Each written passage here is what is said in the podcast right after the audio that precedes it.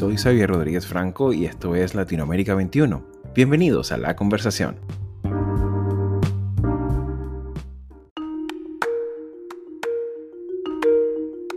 Quiero hablarles con la mayor franqueza y transparencia. Los próximos meses serán decisivos para el bienestar del país y será necesario adoptar medidas difíciles. El coronavirus ha golpeado fuertemente la economía del mundo. Eso también ha pasado en Costa Rica. Nuestra economía, que se esperaba iba a crecer este año, decrecerá un 5% efecto del COVID-19, según el Banco Central.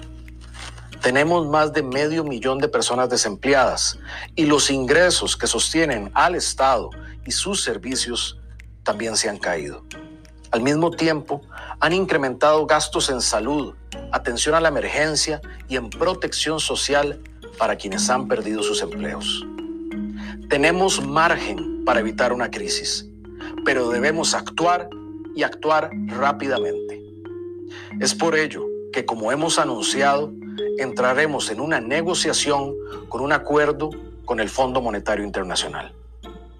Estas cosas no se hacen por gusto, se hacen a causa de la pandemia, se hacen porque son necesarias. Costa Rica en los últimos años ha vivido una inusual época de inestabilidad política, la cual tras el impacto de la pandemia ha revivado la crisis fiscal que arrastra el país desde hace años y, sobre todo, ha erosionado la propia legitimidad del gobierno de Carlos Alvarado, desde finales del 2020, esta nación caracterizada por la estabilidad política y su crecimiento económico se ha visto envuelta en protestas ciudadanas, reclamos sindicales y una creciente tensión con el poder legislativo, en el cual la fracción gubernamental, Partido Acción Ciudadana, es minoría. Todo lo cual hace preguntarse si estamos ante el fin de la estabilidad política en Costa Rica. Recientemente escuchábamos en la voz del propio presidente parte de su intervención del 2020 justificando la negociación de un préstamo con el Fondo Monetario Internacional para afrontar de esta manera una crisis económica y de desempleo pocas veces vista en el país, lo cual se ha traducido en restricciones en las cuentas públicas, controvertidos incrementos tributarios y medidas de austeridad que han marcado la agenda política también en este año 2021.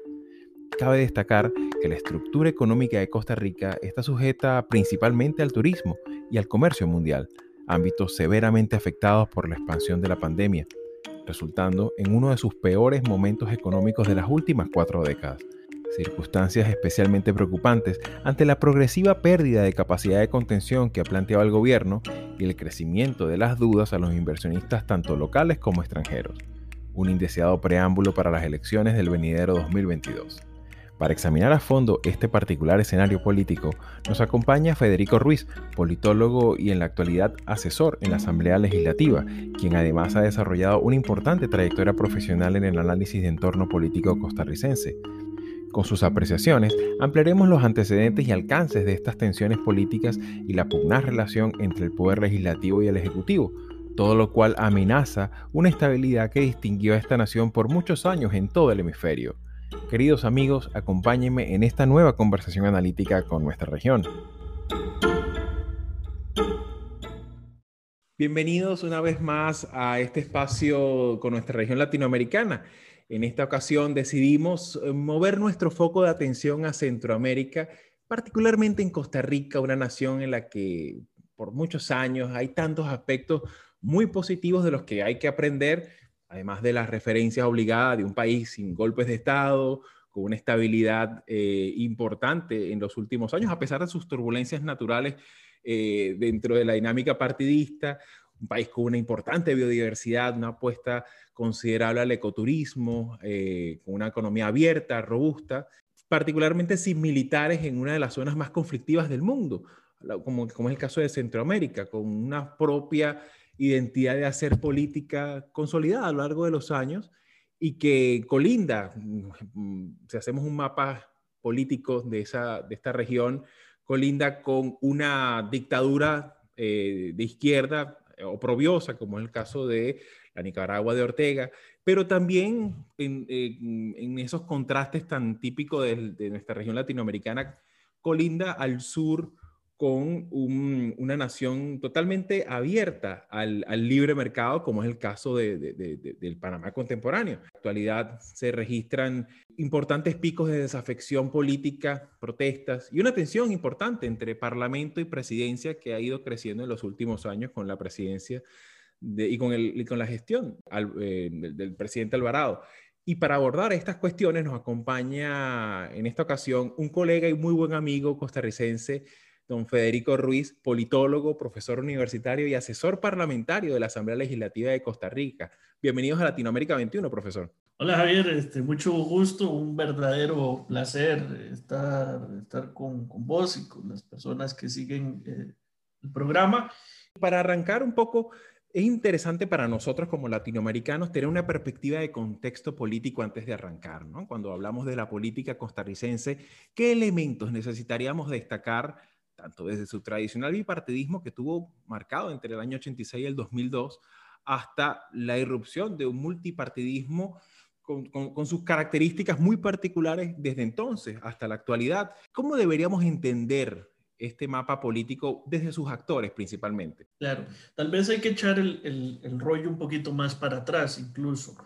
Eh, luego de la, de la última gracias a Dios, la última guerra civil que tuvo el país, que fue en 1948, que es además en ese marco donde se da la abolición del ejército y se promulga la constitución del 1949, que es la que rige al país hasta el día de hoy. Desde esa fecha hasta efectivamente el año 2002, eh, Costa Rica se movía eh, políticamente entre dos bandos. Básicamente el Partido Liberación Nacional, que fue el movimiento político ganador de la, revolución del 48, y el antiliberacionismo, que desde, desde la década de los 50, efectivamente, hasta 1985 más o menos, ese antiliberacionismo tuvo muchos nombres, pero básicamente eran dos bloques. El país estaba en dos bloques, los liberacionistas y los antiliberacionistas.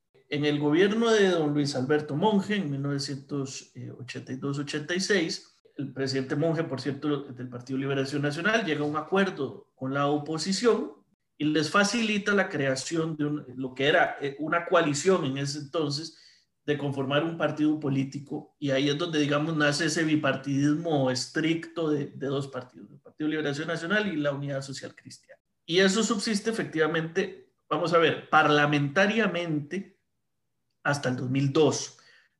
En el 2002 irrumpe el Partido Acción Ciudadana, que es una decisión del Partido Liberación Nacional, y los dos partidos, eh, llamémosles históricos o tradicionales, eh, dejan de tener mayoría en el Parlamento. Pero no es hasta el 2014 que el bipartidismo se rompe a nivel del Poder Ejecutivo que es cuando eh, llega don Luis Guillermo Solís del Partido Acción Ciudadana. Y a partir de ese momento, el, el multipartidismo que ya, ya estaba configurado eh, a nivel parlamentario crece.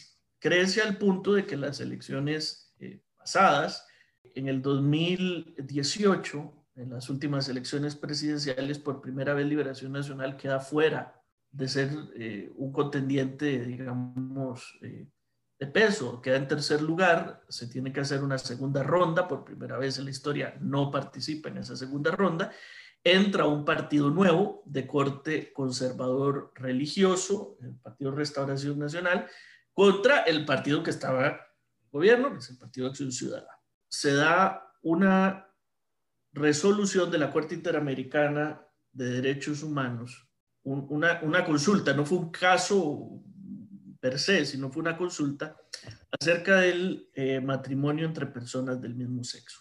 Por las disposiciones normativas internas en Costa Rica, aún las resoluciones de consultas hechas a la Corte, aunque no sean fallos propiamente dichos, se consideran como si fueran fallos. Entonces, la resolución a esa consulta implicaba que para efectos del derecho interno en Costa Rica se tenían que reconocer el matrimonio entre personas del mismo sexo en el sentido además más amplio posible, que generaba mucha polémica. Lo que pasó en ese momento es que la dinámica electoral cambió y se polarizó entre los sectores más progresistas y los sectores más radicales conservadores. El candidato de este partido, Fabricio Alvarado, incluso amenazó con sacar a Costa Rica de la Corte, Corte cuya sede está en Costa Rica. Claro. Eh, mientras que el, partido de gobierno, con su candidato Carlos Alvarado, eh, más bien defendió a capa y espada esa, esa resolución. Y en el medio quedaron todos los partidos sin tener un margen de maniobra y sin saber qué hacer. Pero creo que, creo que este es el elemento central para entender la Costa Rica de hoy.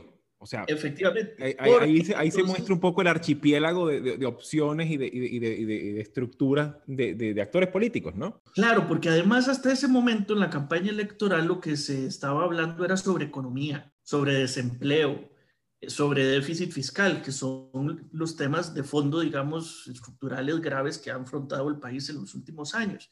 Y de pronto hubo un cambio de marcha muy violento, muy rápido, para hablar de temas, llamémosle de índole moral. Y eso provocó que estos dos partidos, siendo tan polarizados, pasaran a la segunda ronda. Y en esa segunda ronda electoral, propia de América Latina, macondesca absolutamente, porque entonces en lo que se empezó a hablar fue de figuras religiosas o de símbolos religiosos como la Virgen de los Ángeles, que es la patrona de Costa Rica, y eso provoca eh, el triunfo de Carlos Álvaro del Partido de Acción Ciudadana y la reelección del partido de gobierno. Ya la cosa adquirió una dimensión, a pesar de que las elecciones legislativas, que se celebran el mismo día que la presidencial, el Partido Liberación Nacional obtiene más diputados que el propio partido de gobierno. De hecho, el partido de gobierno logra obtener únicamente 10 de 57 diputados. Tomando esa variable del, actor legislativo, ¿no? Ciertamente, a pesar de todo, Costa Rica pues ha tenido una, un, importante...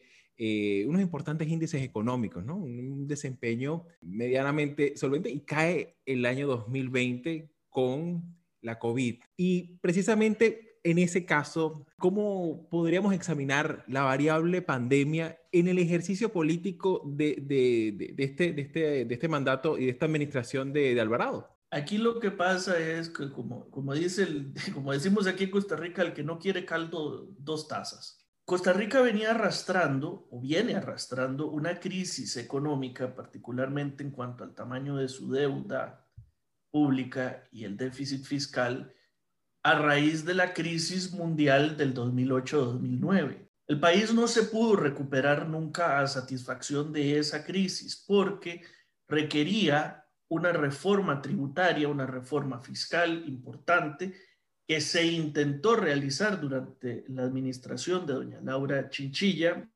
los años 2010-2014, pero que desgraciadamente no se pudo llevar a cabo, aumentando el gasto.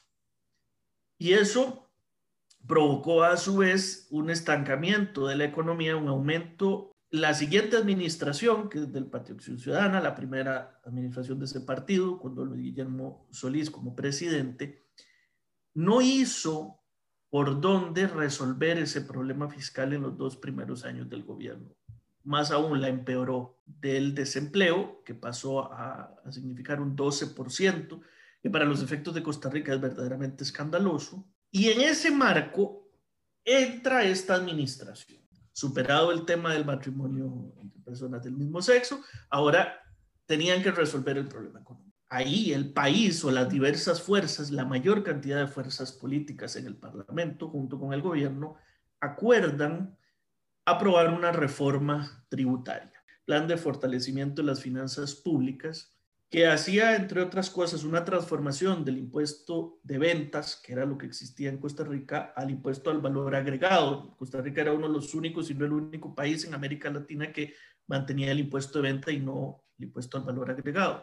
Hacía reformas en temas de empleo público, porque en Costa Rica uno de los grandes problemas en empleo público es la cantidad de pluses salariales que, que tenemos los empleados públicos, a diferencia del sector privado estábamos justamente en el proceso de ver los beneficios de una reforma eh, que por supuesto es dolorosa porque cuando vino la pandemia. Y la perspectiva de, tener la reforma fiscal, esta que se aprobó, era que en los años 2020, 21, 22, la curva de la deuda y del déficit seguía creciendo, pero a partir del año 2023 se estabilizaba y después empezaba a bajar. Tomando en consideración la arquitectura económica de Costa Rica, una economía abierta al mundo que participa en el comercio mundial de forma muy activa, también tiene un importante crecimiento del, del turismo, del tráfico de personas y mercancías, o sea, mirarlo en un mapa es hablar también de su, de su vinculación al mundo. Claro, pero además es que lo que acabas de decir es, es lo fundamental. La principal actividad económica de Costa Rica es el turismo. Viene pandemia, se acaba el turismo. En el año 2019 Costa Rica tuvo más de 3 millones de turistas. En el año 2020 solo tuvo un millón de turistas. O sea, dos terceras partes de caída en el turismo. Y eso provoca entre otras cosas, un aumento del desempleo que pasa del 12% al 24%. Y la pobreza en Costa Rica, que está estancada desde hace 30 años en un 19-20%, se dispara a un 27%. La deuda de Costa Rica aumenta en 10 puntos en cosa de un año para estar en el 70% del PIB y esa es la situación en la que estamos el día de hoy. Bueno, el, desempleo, conforme se fue abriendo la economía otra vez, se, redujeron las medidas de restricción por la pandemia, bajó a un 20%, 20-21%. Sigue siendo una cosa escandalosa. Y lo que tenemos hoy es un gobierno cuya única salida en estos momentos es acudir al Fondo Monetario Internacional a pedir un préstamo 1.750 millones de dólares, pero que eso no es suficiente. Pero el hecho de ir al Fondo Monetario y que el fondo de alguna forma avale eh, las medidas que pueda hacer el país para recomponer su economía de esos fondos es una señal a los inversionistas de que el rumbo que está tomando Costa Rica va bien o qué es lo que tiene que hacer Costa Rica para que el fondo le preste ese dinero. Es una reforma general al empleo público. En Costa Rica el tema, como lo decía, el empleo público, hay un montón de regímenes de empleo público dependiendo de la institución. Entonces, esto es eh, bastante complicado de administrar y le cuesta enormes cantidades de recursos al, al Estado. Entonces, bueno, lo que se quiere de alguna forma estandarizar y poner reglas claras y de alguna forma reducir la presión de los, del gasto estatal en, en las remuneraciones del, del sector público, que además comparativamente con el sector privado son mucho, pero mucho más grandes.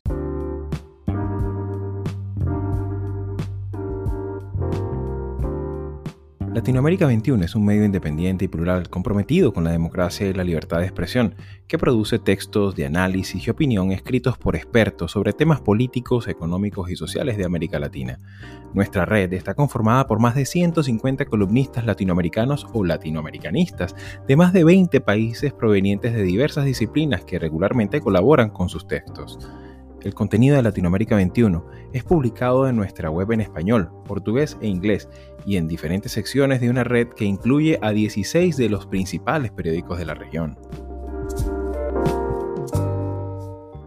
¿En, qué, en este contexto que describes, qué papel está jugando ahorita el poder legislativo y sobre todo hablamos de esa tensión que hay, sobre todo en este aspecto de la reforma tributaria inconclusa, de, de este rediseño de cuentas públicas, ¿no? De, austeridad, que eso siempre es el, tema más eh, desagradable, ¿no? Para, para, para, cualquier ciudadanía, tema impuestos, ¿no? También.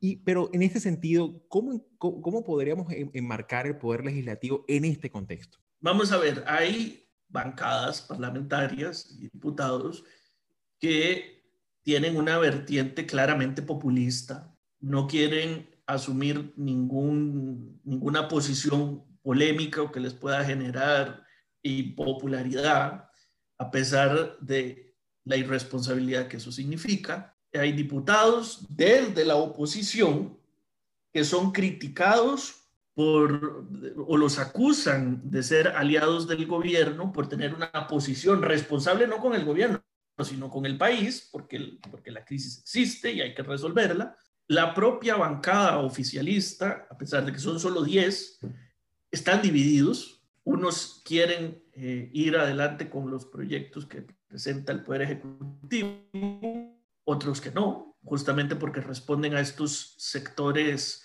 sindicales que no quieren estas, estas reformas.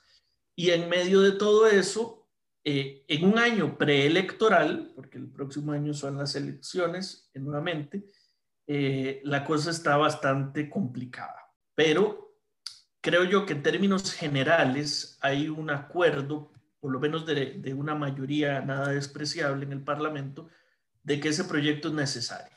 Pero como se dice, el diablo está en los detalles. Hay personas que aunque consideran que el proyecto es necesario, hay aspectos puntuales con los que no están de acuerdo. Y ahí es donde interviene la negociación, con un poder ejecutivo particularmente débil, porque el poder ejecutivo del, presidente Alvarado es muy débil. Y además tiene una enorme falta de sentido de urgencia. A pesar de que, de que son los más interesados en que esto camine, tardan mucho en, en presentar propuestas, en liderar negociaciones. De alguna forma, su estrategia a lo largo de estos años es mandan una iniciativa de ley al Congreso y luego buena o mala, por lo general mal redactada, y después esperan que la oposición les arregle el, texto y después ellos desde el gobierno pueden decir, eso yo mandé, eso fue lo que ellos terminaron aprobando. Llegó el punto donde ya la gente no le cree al gobierno. Bueno, es un gobierno que en tres años ha tenido cuatro ministros de la presidencia, envuelto en algunos escándalos grandes.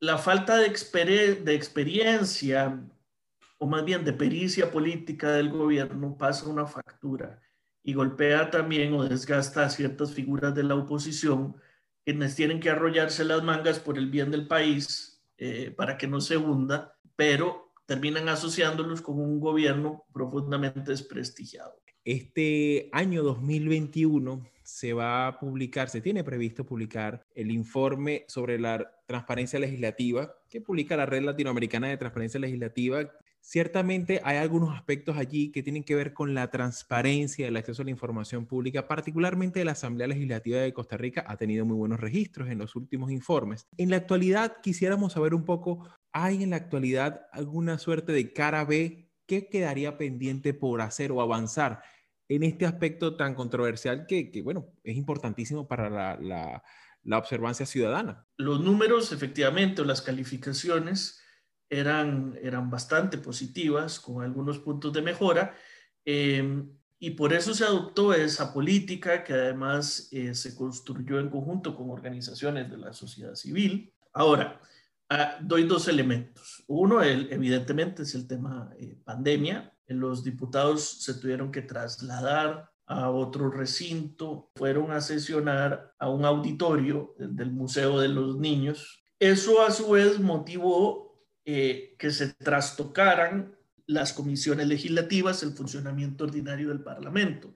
Y luego viene efectivamente esa segunda parte, que es cuando nos trasladamos todos al nuevo edificio, con lo que sucede cuando se estrena un edificio, que se empiezan a descubrir detallitos de cosas que funcionan bien o no funcionan tan bien. Eh, Aparte que, que, cabe decir que hubo cierta premura para entregar la obra, ¿no? Sí hubo un sentido de urgencia y que eh, los diputados y sus asesores pudieran estar. Hubo una resolución del Tribunal Constitucional acerca del acceso tanto del, eh, del recinto parlamentario propiamente, el Pleno, como de las comisiones. Antes solo se podía ver, digamos, en YouTube, solo el plenario y con suerte una comisión. Bueno, eso cambió. Ahora todas las empresas de televisión por cable tienen el canal legislativo, se transmite además por radio, se transmite por internet y además en YouTube hay seis o siete canales de la Asamblea Legislativa para transmitir las diferentes eh, comisiones que sesionan al mismo tiempo, dándole oportunidad a la gente de que efectivamente se entere del trabajo, del trabajo legislativo y eso eh, me parece que no es eh, cosa menor. Y un reto adicional es que producto de la pandemia también se aprobó la posibilidad de las sesiones virtuales o semi virtuales y en esa interacción pues también fuera válido. con el requisito legal de que sea que fuera 100% virtual o semipresencial, las comisiones tienen que ser transmitidas al público. Hay un aspecto que allí queda en el tintero, son solo 57 diputados. Costa Rica ha crecido en los últimos años demográficamente. ¿A qué crees que se deba esta resistencia a ampliar la cantidad de curules, incluso ya considerando que ya tienen sede nueva, ¿no? Nadie quiere asumir el costo, porque claro, la, la gente no entiende por qué tomar decisiones en un colectivo cuesta tanto. Dicen que la gente habla mucho y no se aprueba nada y que hay mucho pleito sin sentido, etc. Entonces decirle además a la gente en medio de una crisis fiscal, una crisis económica, que se va a duplicar o triplicar la cantidad de diputados en un organismo que se considera muy mal evaluado, que no funciona, es profundamente impopular es absolutamente necesario que Costa Rica aumente sus, eh, sus, congresistas. Hay una, más bien, subrepresentación, porque desde cuando se creó la Constitución del 49, éramos, eh, eran 45 diputados, pero había una disposición de que cada vez que se hiciera un censo, que es cada 10 años, por cada 30 mil habitantes tendría que haber un congresista. 20 años después de emitida la Constitución, eh, y cuando se tenía que hacer el primer incremento, se cambió la constitución, se quitó esa norma y se puso un número fijo de 57. Entonces, desde, desde ese momento, la población ha venido creciendo, el número se mantiene igual, entonces cada vez un diputado representa a más gente. Y eso es una locura, porque además, y particularmente importante, en Costa Rica no existen niveles de gobierno intermedios. Existe el gobierno nacional y el gobierno local. Y a pesar de que nosotros sí tenemos tres divisiones administrativas, el municipio, la provincia y el país, la provincia no tiene ningún tipo de gobierno. Simplemente es una cosa de, distribución geográfica y nada más. Entonces, o la gente está representada en su municipio o en, el Congreso Nacional. Y eso genera profundos trastornos, porque además es un círculo vicioso. La gente dice no sentirse representada, claro, porque hay un diputado cada 100 mil habitantes o más, entonces genera desafección, eh, genera disgusto, la gente ya deja de creer en el Parlamento, entonces, pero se les dice, bueno, aumentemos el número de diputados y la gente dice, ustedes están locos porque eso no sirve. Eh, han habido iniciativas para al menos aumentar a unos 82 diputados Desgraciadamente no, no ha funcionado, pero incluso eso es insuficiente. Si uno toma un país de una población similar a la de Costa Rica, como Noruega, Noruega tiene 150, 160 diputados. Eh, bueno, Costa Rica debería aspirar a tener eso. Eh, y mientras siga teniendo dos problemas fundamentales, la cantidad de diputados y el hecho de no tener carrera parlamentaria, pues yo creo que el Parlamento va a funcionar mal. Esperemos aquí que de alguna manera, pues para el próximo, para el próximo año, que ya viene un, un, nuevo, un nuevo periodo eh, presidencial, pues se viene una, una, una dinámica que a tenor de lo que hemos descrito acá, una dinámica muy interesante, muy activa eh, y que bueno, de alguna manera pues nos convocará nuevamente a seguir conversando sobre estos temas. Eh, Federico, encantado de tenerte aquí nuevamente en nuestro, en nuestro podcast y bueno, y seguramente será hasta una próxima oportunidad. No, muchísimas gracias y siempre a, a las órdenes.